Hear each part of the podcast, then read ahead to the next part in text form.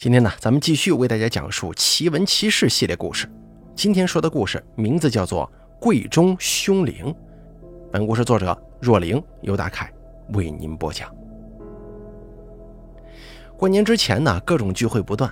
昨天跟在杂志社做编辑的老同学一起吃火锅的时候，他给我讲了一个以前他们报社跟进报道的刑事案件，其中也有灵异惊悚的情节片段。但让我听完感到毛骨悚然、恶寒刺骨的，并不是灵异，而是深深的藏在人性当中的邪恶与自私。李经理是一家银行的部门经理，跟爱人结婚多年，一直膝下无子，眼看着人到中年，也就失去了要孩子的兴致跟激情。最近一年多以来啊，李经理一有假期就会带着老婆自驾出游。一路上，你看好山好水好心情，玩的是不亦乐乎。周围的同事们甚至都开始羡慕起他们的生活来了。去年国庆小长假的时候，李经理开车带老婆去了海南。据这个李经理说，他们两个人顺带着去逛了当地有名的黄花梨家具市场。李经理说，老婆看中了一个黄花梨仿古衣柜，觉得样式挺别致的。也跟他们家的装修风格非常匹配，夫妻俩一商量就把这柜子买了。可是，即便可以拆卸，这柜子往车里一放，车上就只够坐主驾驶一个人的了。于是他们商量以后决定，让李经理自己开车回北京，他老婆买机票坐飞机回去。李经理一路开车回到家后，却发现家里竟然冷锅冷灶，空无一人呢。种种迹象表明，他老婆并没有回来过。按理来说，坐飞机回京应该比开车自驾要快得多呀。而且李经理回忆说，自己开车回来这一路上，老婆并未与他联系过，这未免太过反常了呀。于是，老婆的家里人报了警。警方经过调查发现，根本没有李经理老婆的登记记录，也没有相关的铁路购票信息。而就在这个时候，老婆的家人反映了一个情况：原来啊，这个李经理早就知道自己的精子有问题，就是他可以让女人正常受孕，但是胚胎无法健康发育乃至降生，基本上都会停孕或者胎死腹中。李经理对所有人隐瞒了这个事实，自己悄悄地寻医问药调理身体，然后再拿他老婆的身体做实验田，检验治疗效果。就这么十几年下来，李经理的老婆反复怀孕堕胎无数次，身心遭受到了巨大的损害。也曾经有医生建议李经理去生殖科检查一下，看看是不是他有问题。可没过多久，李经理就给老婆提供了一份假造的体检报告，证明他自己一切正常，没有问题。就这样，李经理一直蒙混隐瞒到两年前。他老婆无意之间发现了他偷偷服用的药品，然后顺藤摸瓜牵出了整件事情的始末。老婆悲愤交加，几近崩溃啊，说什么也要跟李经理离婚。可李经理死缠烂打，跪在岳父岳母跟前苦苦哀求，诅咒发誓说自己一定会好好的补偿老婆的，让她后半生幸福安乐。两位传统守旧的老人想着，反正他们一起生活了大半辈子了，即便气愤和心疼闺女，也息事宁人，劝和不劝分了。就因为这些，李经理这两年才殷勤备至的带着老婆四处旅游。警方高度怀疑李经理有杀妻的重大嫌疑，可苦于一直没有证据定案。话说那只李经理从海南带回来的黄花梨柜子，由于当时是他老婆一眼看中，非常喜欢，才决定买的，所以拉回北京之后啊，一直放在李经理的岳父岳母家中。非常邪门的是，这柜子呀，白天看起来一切正常，可是，一到夜里，柜门就会缓缓地自动打开。由于是手工木榫结构。柜门开合的时候，总会发出诡异的吱吱扭扭的声音，这半夜三更听起来尤为瘆人呢。关上柜门不多时，就又会听到那一股子毛骨悚然的吱扭声响起，如此翻来覆去，直到天亮。李经理的岳父岳母不堪其扰，也隐隐感觉到会不会是失踪多日的女儿想跟他们说些什么呢？于是把柜子送去公安局一检测，果然在里头发现了李经理老婆的皮肤组织。这回李经理无可抵赖，只得承认自己杀害老婆、藏尸衣柜中，又在返京途中抛尸小树林的犯罪经过。起因是李经理的老婆在海南的时候旧事重提，两个人一言不合发生激烈争吵。李经理见老婆执意离婚，跟自己分道扬镳，担心他将自己不能生育的事儿宣扬出去，随即起了恶念，对被自己欺骗伤害过、朝夕相处了二十多年的妻子痛下杀手。中国人对生儿子的执念可谓是由来已久啊。而且往往陷入越生越穷、越穷越生的恶性循环当中。究竟有多少人认真思考过，我们到底为什么要生育呢？为了传宗接代，为了光宗耀祖吗？如李经理这般自私冷血的人，即便如愿生了儿子，又能怎么样呢？不过是将他那个充满着卑鄙劣根性的基因繁殖延续到了下一代罢了。再给大家讲下一个故事，因果悬剑。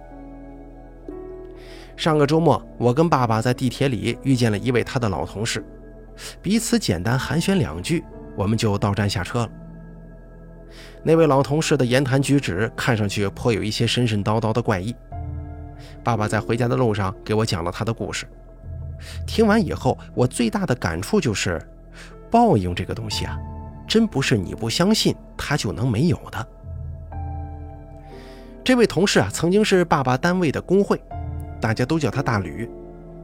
大吕几十年来的工作作风是一贯的媚上欺下，对领导们一直卑躬屈膝、曲意逢迎；对底下的工人同事呢，则满口官腔、架子十足。大伙私底下都很反感这个大吕，可是碍于他在高层领导之中饱受青睐，很吃得开，所以都对他有所忌惮，敬而远之。大概在九五年左右，我爸他们车间的一个工人在操作机械设备的时候触电身亡。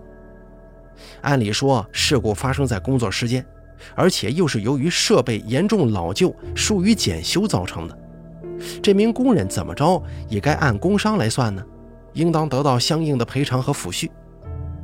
可大吕作为工会，面对死亡工人那哭哭啼啼、没了主心骨的老婆，可谓蛮不讲理、咄咄逼人呢。一顿威胁之下，非说工人是自己操作不当才导致设备漏电的，单位一丁点责任没有。这名死去的工人，他老婆来自河北农村，是个大字不识一个的家庭妇女，才带着婆婆来到北京没多久，就遭逢这等晴天霹雳的厄运，心中早就心乱如麻，没了主意。最后啊，在大吕的得力斡旋之下。单位只是基于人道主义关怀，象征性的给了工人家几百块钱，这事儿就算是了结了。俗话说“屋漏偏逢连夜雨”，那名工人死了之后没多久，他唯一的儿子又生了疾病，需要一大笔钱马上就医。那名工人的媳妇儿辗转反侧，借遍了周遭亲朋，可还是没能凑够治疗需要的钱。万般无奈之下呀，只好硬着头皮又去单位找了大吕。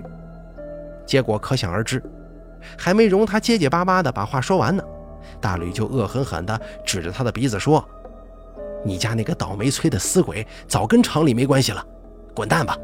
以后再敢乱跑乱找，我就叫警察抓你去！我就。”后来没过几天，大吕晚上跟同事喝酒的时候啊，听说工人的老娘有一只传家的玉镯子。现在正着急出手换钱给孩子治病。转过天来，大吕就带着一个懂玉的朋友去了工人家里。那个自称行家的人用手电对着玉镯左照右照，煞有其事地研究了半天，最后说这只是质地非常普通的一种玉，能值两百块钱到头了。那婆媳俩一听，当时就慌了手脚啊。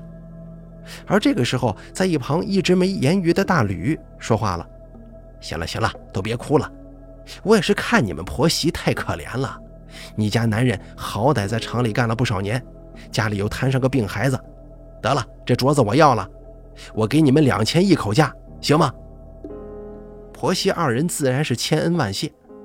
工人那八十多岁的老娘硬是趴在地上给大吕磕了一个头。大吕不屑一顾的从鼻子里哼了一声，连看都没看老太太一眼，撂下钱拿了镯子，拔腿就走了。后来我爸他们听说，即使有了那两千块钱，相对于治孩子的病的费用，还是杯水车薪。最后工人的媳妇儿没辙，只能把工人祖产留下来的三间平房全卖了。然后带着婆婆儿子一起回农村生活了。那之后的十几年，大吕在单位里混的是越发如鱼得水，一路平步青云，油水不断。最让他引以为豪的是，他那个独生女儿考上了名牌大学。喜不自胜的大吕为女儿大摆庆功宴，请了不少厂子里的同事。席间，喝醉酒的大吕吐露出。当年买工人家传的玉镯，其实是他找人做的局。当时想着能捞上一笔不假，可是万万没想到，那镯子居然转手卖了十万块钱呀！这么一来，不仅女儿大学的费用全有了，还能净剩好几万进腰包。大吕越说越得意，一杯接着一杯的干酒喝。在座的同事们都觉得吧，大吕这个人呢，真的是趁人之危呀，做的未免也太绝了。恐怕以后迟早遭报应。就在大吕女儿读大三的那一年，有一天下午，大吕忽然接到学院打的电话，说他女儿出事了，让他赶快去一趟。赶到学院一看，女儿已经上吊自杀，气绝身亡了。最让大吕接受不了的是，法医说他女儿死的时候竟然怀孕四个多月了。女儿学校负责处理此事的领导颇有大吕当年的遗风，他强硬地告诉大吕，他女儿已经是成年人了，她的自杀跟学校一点关系没有。至于怀孕的事儿，学校更是毫不知情。这位领导甚至威胁大吕说，如果他再继续不依不饶、无理取闹，就全校通报他女儿在校期间不自知、不自爱，乱搞男女关系这种事儿。让大吕的女儿彻底身败名裂。从那以后啊，大吕就开始变得神神叨叨了，每天直瞪着两眼四处奔走，就查问打听，让他女儿怀孕的到底是谁。可由于他女儿没留遗书，且问遍了老师同学，都找不到任何蛛丝马迹，这桩丑闻呢，就彻底变成了一宗悬案。单位里那些平时跟大吕称兄道弟的领导们，见他整天疯疯癫癫，班也不按时上了，就半劝半逼着大吕提前办理了退休。以前的同事们都说，大吕这一辈子可是缺德事儿做尽了，可当年若没有贪心不足骗走人家孤儿寡母的传家玉镯，兴许报应啊不至于来得这么快。所以生而为人，不论身居高位还是卑如草芥。都应该对公理良知心存敬畏，自律积德，否则任你才智过人、机关算尽，终究是天道好轮回，因果悬剑，报应不爽啊！接下来再给大家讲下一个故事。昨天晚上在同学群里，惊闻我大学时代的第一位班主任吴老师去世了。之所以心里的惊大于悲。是因为我半年前啊，居然没来由的梦见了吴老师。梦里面，我在熟悉的街巷里看到吴老师远远的走过来，步履蹒跚，好像是中风偏瘫的样子吧。后头啊还跟着一个七八岁的小男孩。男孩面色阴郁，一边骂骂咧咧的说着什么，一边一下一下连踢带推的催着吴老师快走。他俩走过我眼前的时候，就像没看见似的。直直的过去了。这位吴老师是教现代汉语的，大概十年前我第一次见到他的时候，觉得自己理想中的学者形象大概就是他这样的。吴老师身材挺拔高大，戴着一副玳瑁黑框眼镜，穿着大方庄重得体，来来去去的总喜欢戴个说灰不灰说绿不绿的钢盔帽，骑着一辆电动小摩托。我记得大学时代有一天早上上学，吴老师在学校门口碰见一个同事，人家开玩笑的跟他打招呼：“吴老啊，大老远的就看您戴个绿帽子，呼啸而至啊。”吴老师当时脸就一黑，没说一句话，气呼呼的走了。后来我才辗转听说，原来吴老师戴绿帽子是有典故的。话说吴老师年轻的时候啊，一心埋头于科学教研，无暇他顾，总想着能够在学校里头建功立业，凭借出色的教学业务水平争得一席之地。吴老师的爱人是区文化馆的京剧演员。媚眼俊俏，身段妖娆，在行业内跟票友圈也算是小有名气。他们两个人原本有个女儿，就在吴老师全力竞争学院最年轻的骨干教授那一年，老婆又很意外的喜上加喜，给他生了个儿子。当时啊，学院里就有人私下议论了，说吴老师得有大半年以事为家，夜不归宿了。况且他老婆一直跟着文化馆的京剧团走穴演出挣外快，这从天而降的大儿子恐怕不是吴老师的种啊。与此同时呢，区文化馆里也有传闻，说是吴老师的爱人跟他们京剧团唱小生的演员假戏真做，明铺暗盖的，也不是一天两天了，连他们团领导都快看不下去了。这回可好，生个孽种直接归到吴老师名下了。这些风言风语啊，很快就吹进了吴老师的耳朵里。大家发现，自打他评上教授以后啊，就开始打老婆了，两口子经常闹得天翻地覆、四邻不安。后来他老婆一气之下跟吴老师离了婚，把两个孩子都扔给了他，自己一走了之。吴老师带着一儿一女独自生活，期间有很多热心的同事替他做媒，吴老师都没答应。在儿子八岁那年暑假，吴老师呢为奖励儿子期末考了全校第一，决定带他去什刹海游野泳。原本闺女也吵吵嚷嚷的跟着一块去，吴老师一巴掌呼在闺女脸上，就骂呀：“你去什么去啊？还有脸玩呢？你有你弟弟一半聪明上进，我就要给祖宗烧香磕头了。”当天下午，吴老师的儿子意外溺水，被救上来的时候已经没了呼吸。吴老师跪在儿子的尸体旁边，哭的是声泪俱下、肝肠寸断，几乎背过气去。看着他痛失爱子、肝肠寸断的样子，任谁也不相信吴老师能够因疑生恨，对自己养活了八年多的儿子痛下杀手啊！事到如今，吴老师斯人已逝，当年的种种是非恩怨也没人能说得清楚，皆化作岁月的浮尘，灰飞烟灭了。我总忍不住想象，那个时候意气风发、踌躇满志的吴老师，一定也曾经对未来有过最辉煌美好的想象，却因平地而起的流言蜚语彻底轰塌。人们总爱议论传播他人生活当中的不幸，煽风点火、添油加醋，极尽渲染之能事，借此获取几分阴暗的侥幸与满足。殊不知啊，他们没根没据脱口而出的每一个词语，都是恶毒扎向无辜受害者的尖利匕首。在一幕幕的人间悲剧里，那些信口开河的乌合之众们，全都是杀人的帮凶啊！